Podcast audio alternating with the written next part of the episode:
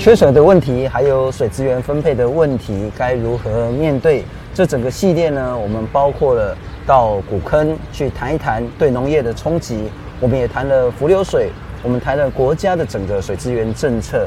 但是整个水资源政策有没有需要再检讨改进的地方？今天我们来到高雄，那南部应该是缺水最严重的区域，高雄市的中央公园。我们很感谢长期研究水资源政策地球公民基金会的董事长李根正李老师，你好。哎，信聪你好，还有各位各位朋友大家好。咱实在，足久足久。是啊是啊是啊。其实你就早就开始研究这个水的问题。呃，我们所了解，现在政府似乎也做了很多很多的努力。嗯，缺水的部分其实这几年来越来越严重，所以呢，讲好听叫提前部署，然后就是现在包括我们浮流水的应用，包括我们那个呃，不能说临渴了哈，其实还没真的很渴的时候，我们已经凿了很多很多井了。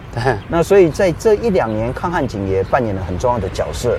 包括原本水的利用，再包括说像是呃要求工厂也许用海淡水啦，也许是用所谓的再生水啦，似乎该做的政府都非常努力的在做。就民间的观点，你认为是这样吗？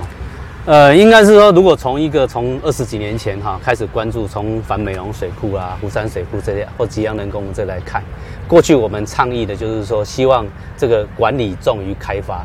或者优先处理漏水率，嗯然后再生水这些事情。坦白说，现在的政府确实比二三十年前更重视这些环节。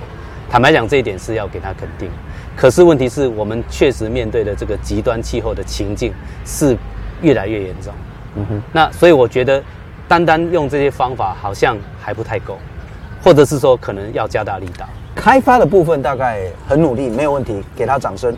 但管理的部分可能对，就是说我刚刚讲的所谓这个开发的模式，会不是纯粹从过去所谓水库的开发，是，而是叫做多元取水。那多元取水有一部分就来自像浮流水这些开发，这个是在八八风灾之后，他们在南部开始在做，是，那开始有一些成效。好，那另外就是再生水也有做一些，好，那但是我觉得就是说还需要改进的部分还不少啦，比如说我们那个。呃，就是改善漏水率，政府过去大概呃从二零零四年以来，大概投资了八百多亿，有在做这件事情。是，是，但是就是目标上面可能要在。再再再再强化一点。我记得较早大家拢讲啊，你要起水，给讲啊，你漏水解决问题啊，水荒水荒大家。因为漏水率之前大概高达百分之二十几趴嘛，二十几二十四啊，基本上刚刚十三趴。哎，有降一些，但是问题是它不是全面性的，有一些县市比较少，有些县市降多一点。或水资源局跟水利署也讲说，你这种事情不是你今天想改，明天漏水率就大幅降低。没错没错，日本也是改了五十年，但是就是说要在。没有办法，现在极端气候下，你现在就只能加大投加大投资，然后设法再把时程，然后目标再定严格一点。比如说，我们现在大概我我的理解应该是二零三零年，他们目标是说要把漏水率降到百分之十左右嘛。是，但日本其实大概三到五个 percent 左右嘛，所以我们应该要目标可能要再。再再放远一点，然后这个目标可能这个要再定的这个就是高一点才行。漏水率的部分，我们应该要更更多的资经费资源去。对，然后要加速，然后经费要再再投入多一点去处理它。就是找水源的部分有它的限制的。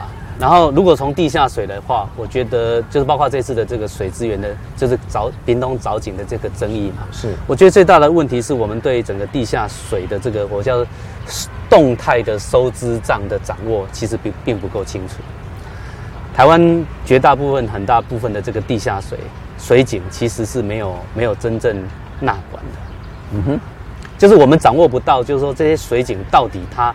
用了多少水是，然后这个地下水位的变动如何，其实并不是太清楚。但水利署其实在整个南台湾有非常非常多的监测监测井，但是问题就是说这些资讯并没有像它的水库跟南河堰那样及时动态的公开。啊哈，所以这个水的收支账，我指的就是说天然的下雨补助了多少，那人为的抽取抽取了多少，是这些账其实是不清楚的。屏东这一次在反对水利署他们去做所谓的抗旱井的部分。它的担忧是什么？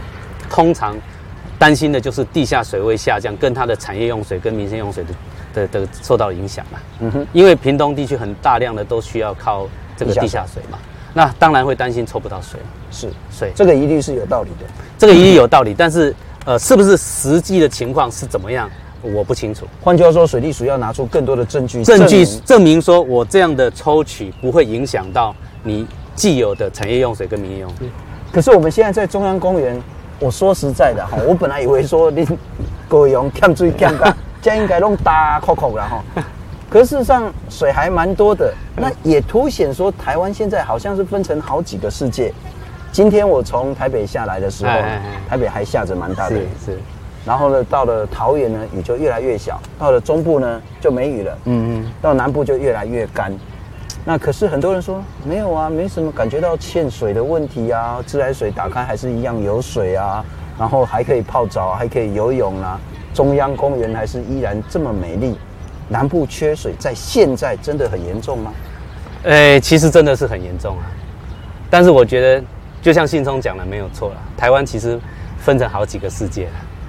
然后第一个世界是确实就是台湾西南半边这边，我们讲的西南部缺水干旱的情况非常严重，其他地方可能没有那么严重。嗯哼，哎，特别是北部嘛，是东北部这一带其实比较没有缺水的问题。但是今年来看，就是整个西南部的缺水的问题是。非常严重，所以水利署有讲说，这个超过二零二一年那个时候的百年大旱嘛。我们最近也在讲说，比百年大旱更旱。是啊，啊，但是问题是说，这个为什么会大家公众无感？是因为受害最深的地区可能就是农村地区嘛，可能在山区，我们看到很多就是各式各样这个仰赖农作的人，他们呃不是。利用官方的这些所谓灌溉系统嘛，是是靠老天爷这种看天田嘛，是那这种大概就是会受到最大的冲击嘛。没错，可是我们其实每次都在谈说啊，缺水第一牺牲的一定都是农业，然后呢再来就是民生，然后工业好像都应该要比较前面。可事实上，如果我们就用水比例来讲，确实农业用水是高达七成以上。那我想问的是说。难道真的就是这个恶性循环？其实这个问题哈，就是可能要再进一步去解析它啦。我们刚刚提到说，西南半壁就是很缺水嘛。是。那但是城市里面的人没有感受到缺水，原因是因为我们现在整个民生用水还是尽可能供给嘛。虽然比如说现在这个高雄这边有减压供水嘛，哈。是。然后，但是问题是还没有强烈的呼吁大家要节水啦。坦白讲，如果我考察这几个月。我觉得台湾的整体的政府在处理这个事情，我觉得看到一种落差了。嗯哼。这种落差是说，因为政府想要稳定产业信心嘛，不希望这个可能在野党批评说什么缺水、缺电啊这些事情。是是是。所以你看到几个月前，我们经济部长王美花还在说产业用水无虞，那个时候坦白讲，这个旱情已经很严重了。早就应该讲说产业要共体时间。对，应该是说产业要共体时间，而且要呼吁民众一起来节水。而不是摆出一副说产业用水无虞这种姿态来稳定所谓产业界的信心这种姿态。那我们一个一个好好来谈清楚。我们先来谈农业的部分哈。那我们最近也到了古坑，嗯，茶叶有够可怜。我讲我那挂开黑，我把晒龙捞来，嗯，全部都是枯黄掉的。是。可是农业的部分占了七十趴以上的用水，似乎合情合理。当缺水的时候。包括说，我们最重要的一期灌溉就休耕了。农业在用水的部分，我们政策上有出什么问题吗？农业用水，我觉得这一块哈，有一部分是量的问题。大家都说占七成嘛，嗯哼。可是这个占七成这件事情是不是事实？我认为要打一个问号。哎，请说。哎，就是说，其实过去几十年来，台湾的这个实际耕种的面积，其实逐年在递减。嗯。过去几十年大概少了一半以上，从一百多万公顷，现在真正实际耕种大概五十几万公顷。可是实际的这个农业用水减少的幅度，在统计数字上，嗯，可能只有一二十趴左右。是，坦白讲，并不是很合理。嗯，所以我认为，其实农水的这个用水量的确实掌握，在这件事情上，新成立的这个农委会的农水署，我觉得需要再进一步调查。而且好像还有一个学界的一个说法，老公。你不要看说像是我们的那个稻田啊，好像用很多很多水，我们用的水其实会流到地下去，也许成为伏流水，也许成为地下水，补充我们的下面，所以它其实是一个水一滴水用了两次以上。对，而且就是说这个水其实不太一样，就是说，呃，农业的用水不一定会来自跟民生竞争的水库水。哎。哎，你可能用那河流，就是川流水，大部分是来自川流水啊。然后有少极少部分，比如说南高雄来讲，大概只有十个 percent 来自水库水，类似像这样。所以我们不要说缺水啊，那农业先停掉，对，不要有这个思维。对，不是，就是说这整个到底整个那个农业或者是工业怎么要停那件事情，又另外一回事，要怎么处理？我觉得。坦白讲，并不是很容易处理的。嗯，但是我们现在谈谈刚刚信聪谈所谈的问题，就是说，农业用水本质上它不只是它把水用掉，它用掉的水很可能回归到环境的用水，或甚至可能变成那个可以再利用的水，或者环境里面被吸收的水这样。是，但是工业用水不一样，工业用水用完之后就会变成有毒的水。这本质上是不太一样。按、啊、民生用水，现在当然是你可以回收再利用嘛。嗯哼。好，那但是我觉得这三种用这种用水，它整个生命周期其实本质上不太一样。除了农业部分，民生，对，似乎来讲，哎，结果，我觉得最大的问题是，就是说我们没有整个社会并没有缺水的风险意识啊。是。然后政府基本上也没有在这种旱情的时候提早应应。鼓励民众去做节水，起码大家嘛，你觉得岁月静好啊？对啊，对啊，大家没有觉得缺水啊，照样泡澡游泳啊。对对对啊！我我我过去其实在这几年一直在探讨一个问题，就是说，其实我们欠缺一个国家的，呃，就是家庭用水、跟工业用水、跟商业用水各种标的用水的节水目标了。很多人会直接跳到水费这件事情，对，就我们这样平均水费一费一度大概就是十块十一块左右。啊，大家都讲说太便宜，太便宜。可是我我不晓得这是不是可以直接说好，我们把水费涨到也许平均十三块、十四块、十五块，我们就有所谓的省水意识，我们的水资源就可以比较解决吗？确实就是说，水价确实是跟世界各国比起来，我们真的是偏低了。那在这种情况下，确实没有节水的诱因。呃，新聪你知道吗？就是平均哈，嗯，每一个人哈，嗯，就是呃。一个月的水费大概多少钱？你知道吗？我们家一期大概就是了不起三百块而已吧。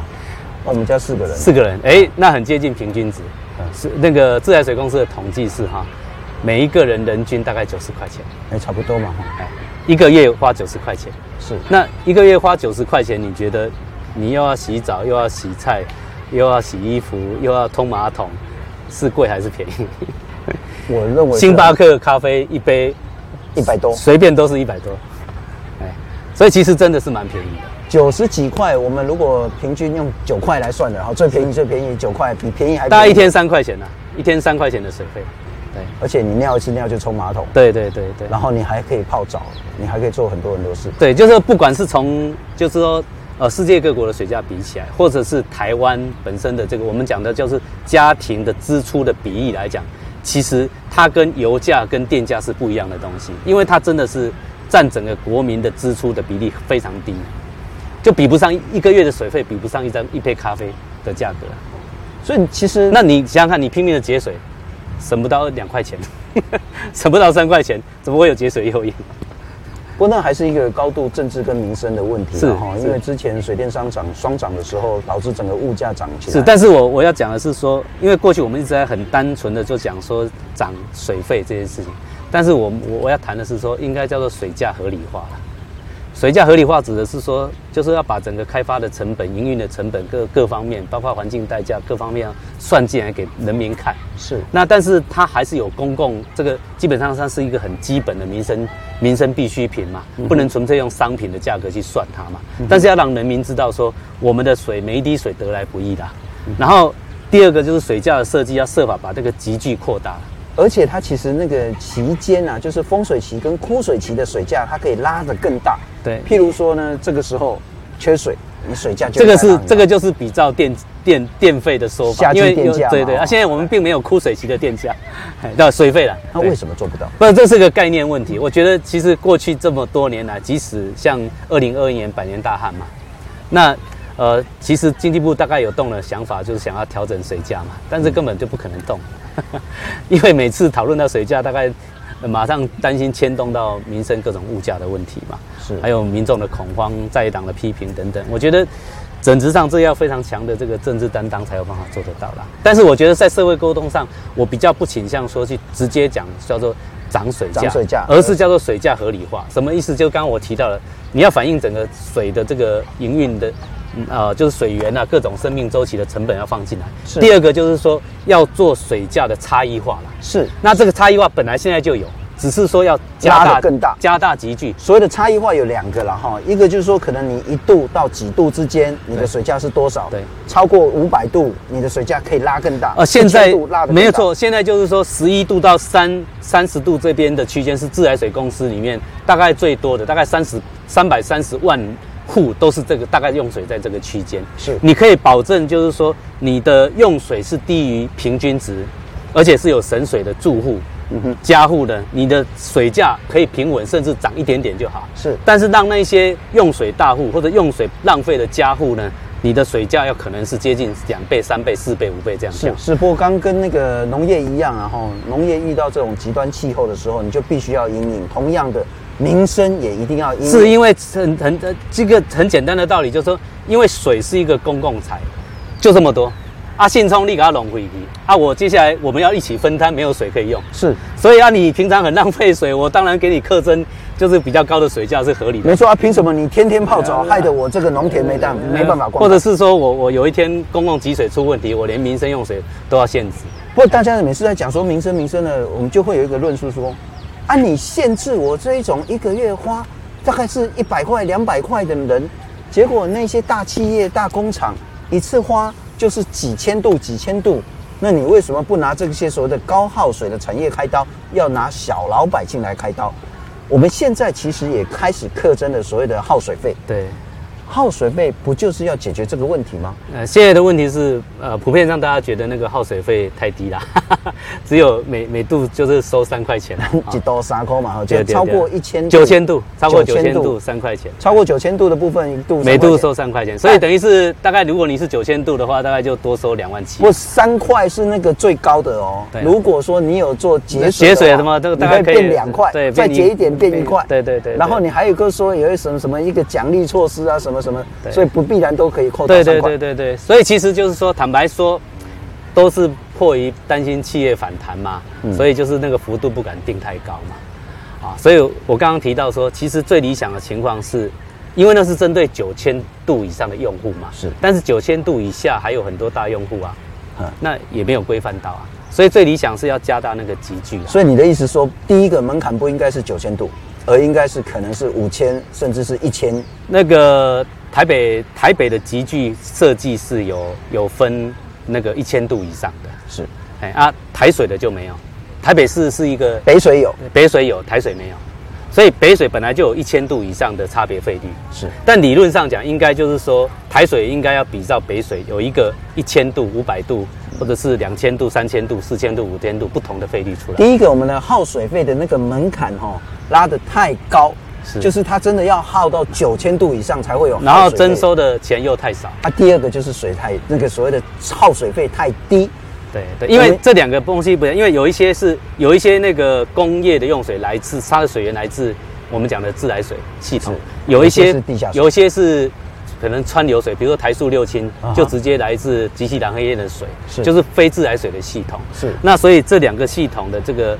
这个这个就是水费的这个征收方式可能不太一样。不过还有一个就是说，就是大家将心比心呐，哈，就是将本求利。我们如果说耗水费一度最高给人家课三块，那我们平均水价算是十一块好了，也就是说他一度用十四块的成本。而我们如何说，哎，你这个十四块呢，你要节水变成所谓的再生水？或变成所谓的用海水淡化，再生水可能要十八块以上了哈。嗯、那所以就是我们为什么谈水价的重要性，是说你的水价如果没有调到一个程度，它没有节水的诱因嘛？没错。那没有使用再生水再生水的诱因嘛？那假设它的一度水到十八块，他就他就会觉得，那我也可以用再生水。我现在就十四块。我那另外另外一个问题，我觉得还是回到跟家务同样的逻辑嘛，就是说我们刚刚提到说，其实。呃，水价每个月人均的那个支出的水价占国民的那个家计的支出比例其实很低。同样的，对很多产业来讲，它的用水的水价根本占它的那个支出的比例是微乎其微。水跟电，坦白讲，都不是台积电最 care 的事情，都不是电子业最 就是说水价跟电价啦，是坦白讲都占他们这支出不是很高啦，是有一些产业他们占它的支数比较高，有些并没有啦。我不晓得这是不是一个政府陷入一个迷失了。所以就是说我刚刚提的是说，产这种产业冲击。不要把它想成是全面性的了，是应该是说要不同的产业它的冲击不一样。有几乎已经卖了，比方说哦，万一什么缺电啊、缺土地啊、缺劳力又缺水，然后产业就进不来。对，事实上你就跟他讲说，我们真的缺水，我水价要拉到合理的程度。是啊，产业依然可以活下去。是，而且其实你给他看这次来高雄，比如说乔科或者是南子，就是其实是台积电来到呃中油高厂那块地嘛，后金那块地嘛，是。他们基本上，呃，几乎就是承诺说，如果，呃，高雄这边有再生水，他们几乎会全部都会使用再生水。嗯，那其实坦白讲，对产业界来讲，供水的稳定度可能远高于水价。是，哎，那所以我觉得这整体的逻辑，我们要好好想一想啦。就是说，我们对于水价的问题要做拆解啦，不要把它视为说啊，就是涨水价，这样子没办法做公共讨论。我们要讨论的是说。水价如何调整才合理？然后到底哪一些行业会受到冲击？嗯哼，我会假想是说，如果用水量比较大的这种小用户，很可能会不会是小吃店？是啊，因为他们要大量的洗水、洗菜，会不会他们他们会不会受到冲击？反而是要去做这种社会冲击影响评估，然后来跟公共讨论，而不是这样随便就是想说啊，旱情重要，然后旱情严重，然后我们现在就来讨论这个调涨水价，这个标题出来就是死路一条。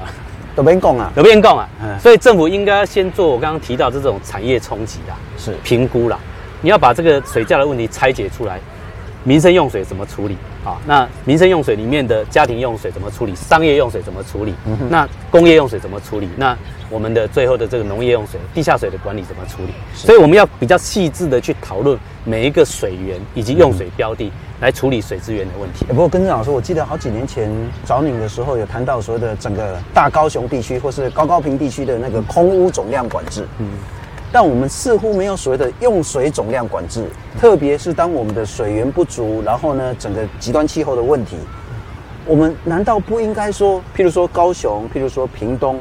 我们就只能给多少水，所以我们就只能发展多少的产业。信中这个想法基本上就是我们过去在讨论水资源问题，我一个核心的概念叫做以供定需啦。对，不能说你这边需求一直增加，啊，水能够供应只有这些，然后你拼命这边成长。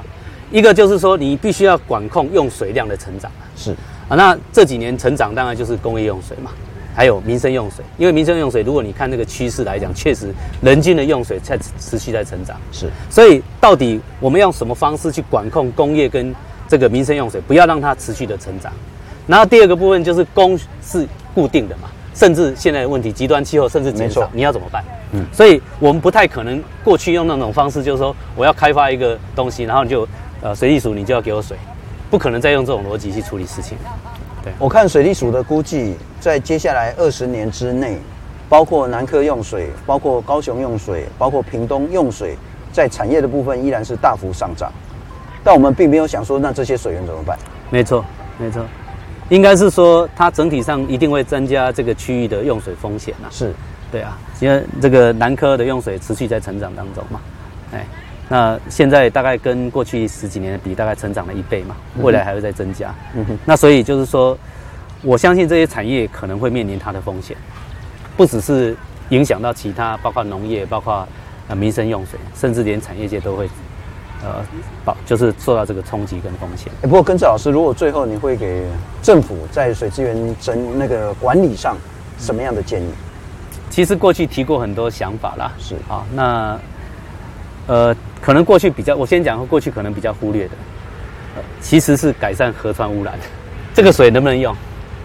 这个没办法做民生用水，优氧化蛮严重。但它灌溉没问题吧？灌溉没问题，好啊。但是比如说我举一条河，就是呃东港溪。是。东港溪其实每天稳定供应这个大高雄三十万吨的工业用水，它送到凤山水库。嗯。它也设置了这个生物处理，必要的时候它可以供给民生用水。那为什么它只能供应工业用水？因为上游有几十万头的猪，猪粪尿液排下来。理论上讲，如果能够改善东港溪的污染，那个呃可以把那些水转换成民生用水。是。那我曾经去访问过那个当地这，实际上几十年在那边操作港溪抽水站的这个公务员呢，他就说那个地方水量很充足啦，嗯哼，丰水期甚至可以供应百万吨都没有问题，枯水期四五十万吨也都没有问题。但前提是必须要把那条河川的污染改善。那河川污染改善有什么好处呢？第一件事情，附近的居民就可以像在公央中央公园一样，都会这种建设方式一样，我可以享受在河岸边的美好生活。是。第二个就是说，这个又可以供应给这个大高雄或者是屏东地区干净的水，然后再来又可以发展观光，改善河川污染的效益非常高。是。但是政府现在在这方面的投入不够。那其实现在整个那个台湾的再生能源的政策已经蛮确定了嘛，早期发电趸售价格也还不错。